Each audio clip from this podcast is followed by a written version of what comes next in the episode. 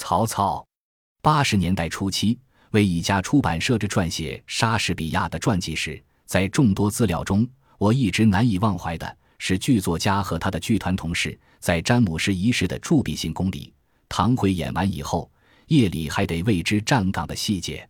那时已经有点名望的莎士比亚，而且为供奉剧团的股东之一，也得穿上制服执勤。我不知道他是否像现在伦敦皇宫戴着高顶熊皮帽的御林军那样子，更不知道他在雾气弥漫的英格兰之夜有些什么感想。他快活呢，还是尴尬，或者竟是麻木？无人已不得而知矣。这位苏格兰的伯子国王，如今即使在他的故乡，也没有什么人会提到他了。而莎士比亚却成为这个地球上的所有语种都能闻音而意会的词汇。记得解放前在南京国立剧专读书的时候，听孙家秀先生讲授莎士比亚课的情景。他朗读莎剧，应该算是古文的英语，那铿锵的语调之美；接着口译为中文，那华彩的文字之美，令我们这些学子充分领会这位大师的艺术魅力。但是，当我为他作传的时候，想到一个巨人竟为一个小丑式的君主、侏儒般的帝王，如此这般地使着。不禁为这种斯文扫地的场景生出一丝莫名的悲哀。当然，辱没大师、舞弄天才，也不仅仅是在威尔登宫里站岗的莎士比亚的遭遇。在中国有记载的文人活动史中，很长一个时期，文人的际遇要比莎翁还糟糕些。好一点的为侍奉、为弄臣；次一点的为家奴、为仆从，几乎不具有独立人格，是一辈子附属于人的人。因此，为主子站岗放哨，给老爷擦背搓澡，那是天经地义的事情。司马迁在他受到最屈辱的宫刑以后，给他的朋友任安的信中，不无苦涩地道出这种说是文人，实为贱民，名为进士，地位很低的现状。文史兴利，近乎补助之间，因主上所戏弄，畅优所处，流俗之所轻也。这境遇听起来蛮心酸的。文人作为一个自觉的，在精神上获得解放，在心境上有所飞跃，不再臣服于谁，不再附属于谁，不再视自己为奴仆的人，这一步，这一天，某种程度上可以说是曹操给改变了的。这当中也包括曹丕、曹植，也就是文学史官称的三曹的共同努力。从此，中国就有了两种文人：一种是御用的，一种是非御用的。当然，非御用的不见得不可以御用。同样，御用的也会丢掉皇家的饭碗，而非御用。反过来，非御用的不见得不想成为御用的，吃香喝辣。同样，御用的说不定脑满肠肥之后，想要一份非御用的清明令誉，也说不定的。所以，有这两种文人出现是好事情，但他们之间也是你中有我，我中有你，并非泾渭分明的格局。由于三曹，中国有文学以来。开始出现异类文人，有别于官方的、主流的、正统的，在朝言朝的御用文人，实在是文学的大进步。有了这种不一定听命君主、不一定遵旨创作，与统治集团意识形态大相径庭的，具有相对程度上能够自由创作的文人，对于文学的繁荣和发展，肯定会起到促进和推动的作用。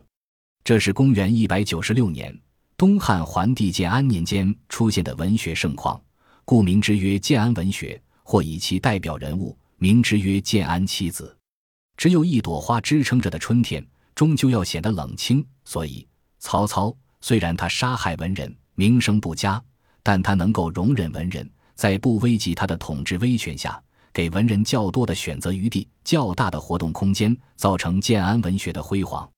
而且，曹孟德不像汉武帝那样。把司马相如、司马迁当作可以呼来吃去的狗那样对待，而是在矛盾没有激化到必须杀人才能解决问题时，还是能够平心静气与孔融、杨修之流探讨文学，甚至开个玩笑什么的，将他们当作人，当作文人，而不是部署、下级、停差、查房。在封建王朝中，这样的统治者敢于突破流俗之所轻。敢于改变周秦以来视文人为末流的观点，真是了不起。鲁迅先生的话是有大见识的。他说：“曹操是一个很有本事的人，至少是一个英雄。我虽不是曹操一党，但无论如何总是非常佩服他。尽管建安七子中的绝大多数成员是他们父子的部属，在相府那儿拿工资、领补贴、享受局级或者处级待遇，孔融甚至当到政府的建设部长。这项任命要没有为丞相的曹操画圈，汉献帝也不敢任命他。虽然后来到底砍掉了脑袋，但是在他没有出事以前，曹氏父子对他、对妻子的其他文人是一种文人与文人的同行关系，而不是主子与奴仆、帝王与臣僚的关系。汉代的两位司马以及梅城、严济、桓宽、王褒之辈，好像没有得到过这份平等的待遇。建安文人可能是中国较早从绝对附庸地位摆脱出来，以文学或主要以文学来谋生的文人，也是较早不以服务帝王为己任，不以官方意志为准绳，按自己意愿写作的文人。他们追求自由不羁，启目放任自然，赞成浪漫随意，主张积极人生，并对礼教充满叛逆精神，成为中国非正统、非体制文人的一种样本。鲁迅先生在一篇题目很长的《魏晋风度及文章与药及酒之关系》的作品中，认为他们的文学态度可以用上“通脱”三字来概括。到了魏晋南北朝，有阮介、嵇康、陆机、潘岳、陶渊明、谢灵运一脉相承下来，通脱则更加发扬光大，成为中国文学发展的潮流。所谓通脱，说到根子上。是文人对于创作自由和个性自由的追求。然而，文学迈出的每一步总是要付出或大或小的代价。任何新的尝试总要打破旧的格局，而一旦失掉原有的平衡，必定引起旧秩序维护者的抵抗反扑。倘若探索实验还在文学的范围以内，至多视作离经叛道，有可容忍。倘与鬼出格。使得利益格局发生变化，这时若不刹车，若不就范，某个文人的脑袋有可能撞到刀口上去。同是杀身之祸，曹操以前和以后的文人便有了本质上的不同。屈原被楚灵王赶出了朝廷，他只会在汨罗江边眼泪鼻涕一大堆的伤心哭泣，绝不敢革命。司马迁犯了错误，他宁肯忍受汉武帝的宫刑。在蚕食中将泪水往肚里吞，也不敢跑出去造反。而在曹操以后，那个阮籍，对不起，大醉三十天，硬是不理会你司马昭；那个嵇康，你可以杀我的头，但在下刀子以前，你得让我抚完一曲《广陵散》。这等风骨的文人，你能让他在威尔特郡潘布罗克伯爵的庄园里为詹姆士一世站岗吗？所以，曹操了不起。他给文学史带来纷繁复杂的变化，先是文人品类的非单一化，然后才有文学世界的多样化。一个文人去为帝王站岗，也许能使这位统治者添些许风雅；但所有文人都去站岗的话，这太清一色的文学史怕就不那么好看了。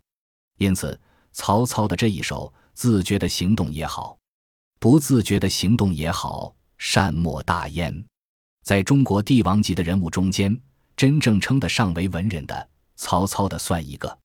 他的诗写得有气概，他的文写得有声势。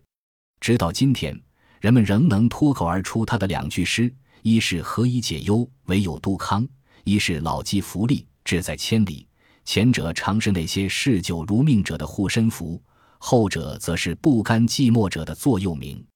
老实讲，一个文人能在他生前死后，保留在中国人的口头上有这样一句两句者，又有几多？曹操作为一个艺术家而非政治家的那一刻，其实是个很浪漫、很多情、很讲朋友义气的诗人。譬如他花重金把蔡文姬从匈奴单于手里赎回来，不完全是他的《胡笳十八拍》写的让他感动，更重要的，他父亲蔡邕是他的朋友，而且那是一位大学问家。他要求回汉的蔡琰。将他父亲已被战乱毁灭的图书文字整理出来，不致淹没。这种对文化、对文学的开放的精神、包容的姿态，也不是所有的领袖人物都能具有的胸怀。应该看到，他在平定吕布、讨钱公孙瓒、袁绍、袁术以后，黄河流域有了一个初步安定的局面。加之他手中汉献帝这张王牌，对士族阶层、对知识分子具有相当的招来作用。是时许都新建，贤士大夫四方来集，延揽了一批像崔琰、孔融这样的大士族和大文人，遂形成了中原地带的文化中心。当时到许都去献诗作赋、令文卖字，便是许多主流和非主流文人竞相为之的目标。由于大局已定，此其时也，许都的文学气氛达到了高潮。《文心雕龙》的作者刘勰对活动着许多文人墨客的这个中心，有过这样一段评述：自献帝播迁，文学蓬传，建安之末，趋于方极。魏武以相王之尊，雅爱诗章；文帝以父君之重，妙善辞赋；陈思以公子之豪，下笔琳琅，并体貌英逸，故俊才云蒸。孔融、杨修、陈琳、刘桢、徐干、阮宇、应阳，和从匈奴赎回的蔡琰，真可谓济济一堂，尽其才华。刘勰距离这个时代约两个世纪，来写这段文坛盛世是相当准确，并具有权威性的。曹植与杨德祖书中说到这番繁荣景象，不免为他老爹的气派自负。奚仲宣独步于汉南，孔张英扬于河朔。韦常善名于青土，公干振早于海隅，德敛发迹于此位，足下高士于上京。吴王曹操于是摄天王以该之，顿八纮以掩之，今夕即资国矣。看起来，曹操是这一代文风的始创者，而曹丕、曹植是不遗余力的倡导者。所以在三国魏晋文学中起先河作用的，正是曹氏父子和建安七子。他们开创了文学史上的一个新时期，文学的发展与时代的动乱与安定的关系之大。东汉末年，先是黄巾农民起义，九州暴乱，生灵涂炭；后是董卓那个军阀折腾，战火不已，洛阳夷为平地，中原水深火热。这时候，一切都在毁灭败坏之中，文学自然也陷于绝境。因为农民革命虽然有其推动时代进步的作用，但其破坏文明文化和毁灭社会财富的极其消极的方面则更可怕。董卓这个军阀不过是一个穿上战袍的西凉农民而已，所以他的行动也自然带有农民革命家的那种仇视文化、仇视知识、仇视人类文明的特点。在这种荡涤人类文明成果的气氛里。在硝烟战火的刀光剑影之中，文学这只鸟只有噤若寒蝉，举步维艰。所以，建安文学得以勃兴，很大程度由于曹操削平袁绍，北征乌桓，统一中原，修生养息，出现了一个安定局面的结果。加之他本人雅爱诗章，懂得文学规律，与只知杀人的董卓用刀逼着大作家蔡邕出山，就是完全不同的效果了。很快。建安之初，五言腾涌的局面出现了。文心雕龙说到建安文学的特点是说：观其诗文，雅好慷慨，良有世机乱离，风衰俗变，并至深而笔长，故梗概而多气也。所以，曹操的《蒿里行》，曹丕的《燕歌行》，曹植的《宋英士诗》，王粲的《七哀诗》，陈琳的《饮马长城哭》，蔡琰的《悲愤诗》。以及《孔雀东南飞》等具有强烈现实色彩的诗篇，变成了建安文学的主流，也就是文学史所说的建安风骨了。因为经历了巨大的社会变乱，接触到遭受严重破坏的社会实景，加之当时一定程度的社会思想的解放，文人的个性得以自由舒展，所以慷慨任气变成了这一时期文学的特征。回忆十年浩劫结束以后。新时期文学所以如井喷而出，一时洛阳纸贵，也是由于这些劫难中走出来的作家适逢新时期思想解放运动，才写出那些产生轰动效应的作品。这和建安文学的发展颇有大同小异之处，就是对于那个动乱年代梗概而多气、真实而深刻的描写，引起读者共鸣的。因此，造怀之士不求鲜密之巧，虚词逐茂。唯取朝夕之能，也是时代不容精雕细琢的产物，求全责备是大可不必的。无论后来的诸位名工怎样摇头贬低、不屑一谈，起到历史作用的文学，在文学史上便是谁也不能抹杀的了。现在那些笑话新时期文学发人作如何幼稚的人，其实正说明自己不懂得尊重历史唯物主义的幼稚。由建安文学的发展看到，乱离之势只有遍地哀鸿，而文学确实需要一个安定的环境和思想解放的背景。以及适宜的文学气氛才能繁荣起来。建安文学的发展得益于曹氏父子的提倡，得益于相对安定的中原环境，也得益于建安七子为代表的文人个性的解放。数千年过去，本来的浓会渐渐的淡，本来的淡会渐渐的消失。如今谈起建安文人，仍挂在嘴上的这些名字，也就只有荣四岁能让离的孔北海了。至于谈到建安文学，在非专业研究者的心目中，只有三曹常居霸主位置。曹操的何以解忧，唯有杜康；曹丕的盖文章，经国之大业，不朽的盛世；曹植的七步诗，虽然不能证明是他的作品，还能在普通人的记忆之中占一席之地。